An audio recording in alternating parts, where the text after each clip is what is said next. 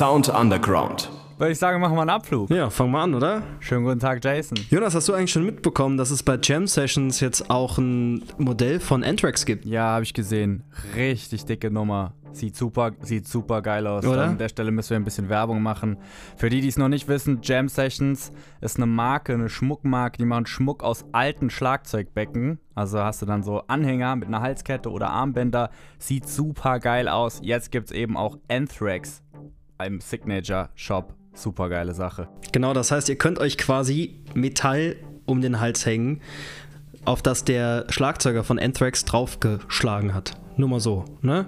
Also schaut euch das mal an. Wir werden den Link auch auf der Facebook-Seite teilen. Geht doch mal rauf, ob das, ob das euch gefällt und dann könnt ihr das hier mal ausprobieren. Eignet sich auch super gut als Geschenk, nur so am Rande. Absolut. Gibt übrigens nicht nur Anthrax, gibt auch ein bisschen, gibt auch andere. Also es gibt verschiedene Formen, die man sich anschauen kann und ich glaube, da ist für jeden tatsächlich was dabei. Safe. Genau, verlinken wir mal, checkt das aus. Aber jetzt fangen wir an. Jason, was steht dieses Wochenende an? Das Menü zum Wochenende. Am Freitag ist Dämmerschoppen am Staden. Dort spielt die Truppe Riesling Böhmische. Die spielen vollmundige Blasmusik laut eigenen Angaben. Das ist ein Benefizkonzert. Der Eintritt ist frei und alle Spenden gehen an die Gastronomie. Los geht's dort ab 18 Uhr.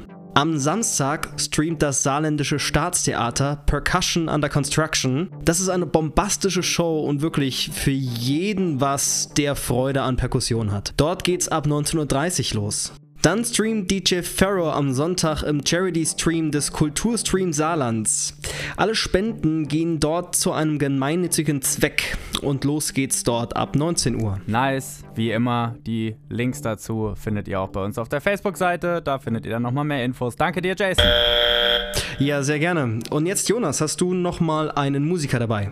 Eine Band oder sonstiges? Genau, genau. Ich habe eine Band dabei. Eine Band, die wir alle schon kennen. Wir haben schon, schon auch mal ein Programm gehabt. Den Sänger hatten wir schon mal mit dabei. Die hatten vor, oh Gott, vor zwei Monaten einen Coversong rausgebracht von einem Tokyo Hotel Song. Jason, welche Band meine ich denn? Hm, Bin am überlegen. Vielleicht Lumbematz? Jawohl, Lumbematz ist richtig. Und ich habe nochmal mit dem Eddie, mit dem Sänger gequatscht. Von denen hat man nicht so viel gehört in der letzten Zeit. So seit dem Cover war da irgendwie ein bisschen ruhig, Corona-bedingt vielleicht. Aber die haben in der Zwischenzeit schon was geschafft.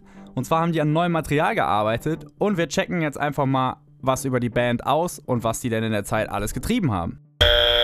Musiker der Woche. Im Saarland kennt man die Band mittlerweile schon sehr gut, würde ich sagen. Lumbematz. Und jeder Nicht-Saarländer stolpert wahrscheinlich erstmal über den Namen.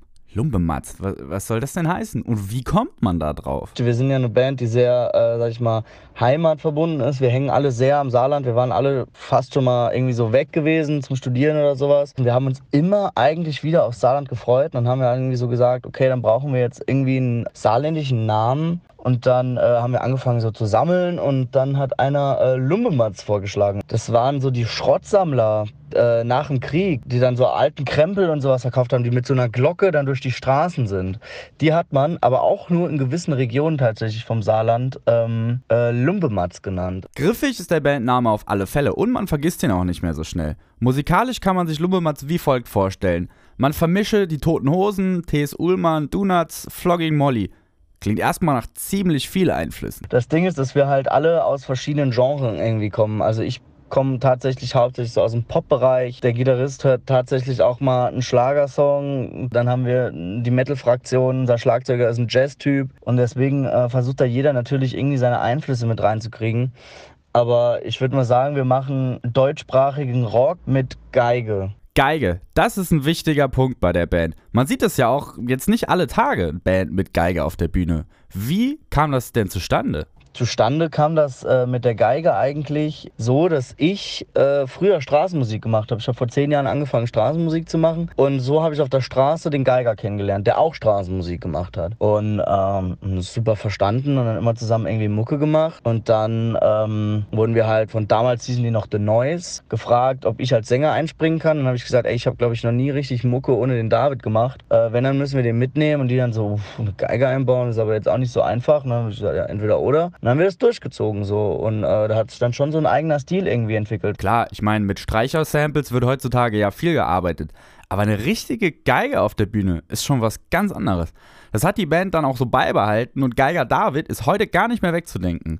Ich habe es vorhin schon mal angesprochen, es war in der letzten Zeit sehr ruhig um Lumbe Matz. Das hat aber einen Grund. Wir wurden halt so ein bisschen gefragt, so ob das, äh, ob, ob, ob wir aufhören, ob wir keinen Bock mehr haben oder was.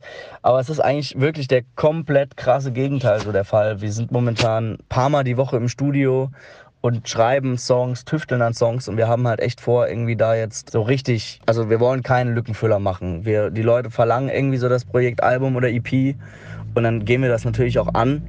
Und vorher war das halt total einfach so. Du hast eine Single und du fandst die dann cool und dann hast du die rausgehauen. Und jetzt musst du halt aber auch den Schritt gehen, dass äh, du, keine Ahnung, zehn Songs, die alle gut sind, machen willst. Und da willst du halt auch nicht enttäuschen.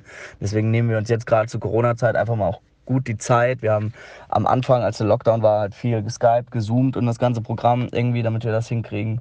Und jetzt, wo die Lockerungen ein bisschen da sind, können wir uns so mit der Band auf jeden Fall mal noch mal treffen. Das gab es auch schon lange nicht mehr. Das hat uns auch mega gefreut. In Deutschland hat Lumbematz vor über einem Jahr durch die Pro7-Serie My Hit Your Song schnell Aufmerksamkeit bekommen. Da haben sie den Song Lieblingsmensch von Namika in ihrer eigenen Version gecovert.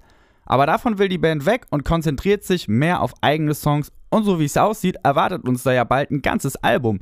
Ich bin gespannt und freue mich drauf.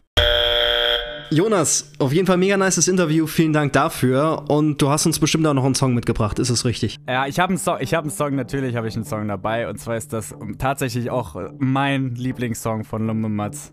Bleibe stehen heißt der. Ganz herrlicher Song. Hört euch ihn mal an. Viel Spaß dabei. Und mehr von Lumbematz findet ihr auf Spotify. Dann vielen Dank. Damit sind wir auch schon wieder raus und wir verabschieden uns bis nächste Woche. Genau. Macht's gut. Danke fürs Zuhören. Ciao. Ciao.